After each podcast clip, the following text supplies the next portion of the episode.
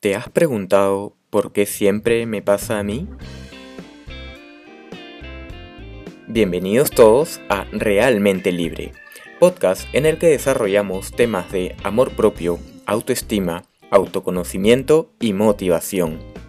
Con este programa busco que podamos entender y elegir los pensamientos de nuestra mente, para que podamos actuar con libertad, ya que nuestros pensamientos nos conducen a la acción y nuestras acciones de cada día nos definen como persona. De esta forma podemos cambiar nuestra realidad. A esto le llamo ser realmente libre. Muy buen día, soy Eric Casas y hoy quiero empezar haciéndote una pregunta. ¿Te has preguntado por qué siempre me pasa a mí? Yo también solía hacerlo. Y mientras más lo hacía, más lo repetía y pensaba que más me ocurría. Más miedo tenía a que me sigan pasando cosas malas, a que incluso llegué a pensar si es que yo era el problema. Y por eso siempre me pasaba a mí. Hasta que me di cuenta que me estaba poniendo como víctima. Dije, Eric, para, para, detente ahí. No, no puedes dejar que la responsabilidad de tu vida y de lo que te pasa lo tenga alguien más o algo más me di cuenta que debía hacerme responsable.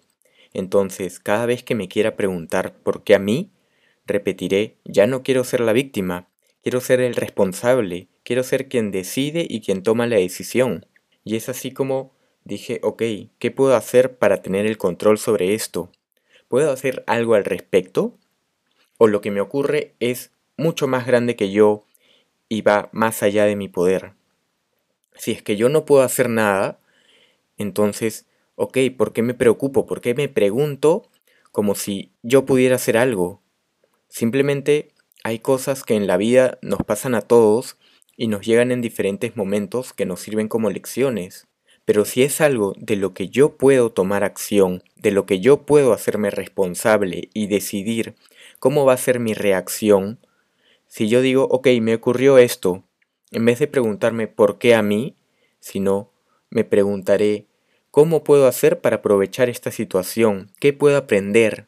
Si es que algo malo me ocurre, es una prueba de que tengo la fuerza, esa fortaleza de que lo puedo superar.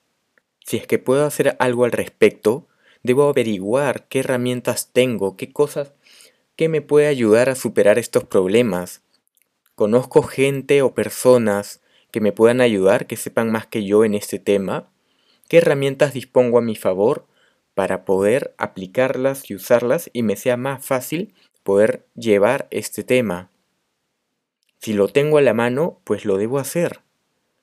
Entonces, observemos esta, este punto de vista, cómo se diferencia de por qué me pasa esto a mí, en la que solamente me pregunto cuál será la razón de que la vida me pone en esta circunstancia negativa, o la otra opción que es ok, me pasa esto, ¿qué puedo hacer?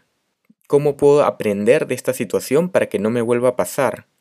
¿Qué puedo hacer mejor la próxima vez para que no me vuelva a pasar? O si es que volviera a pasar, ¿qué puedo hacer para estar más preparado?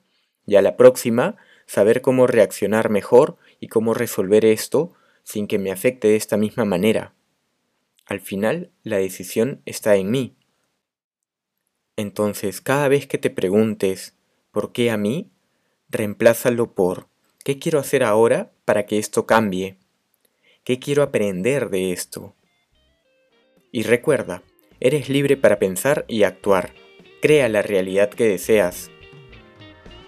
¿Tienes más preguntas? Síguenos en nuestras redes sociales como Realmente Libre y conversemos.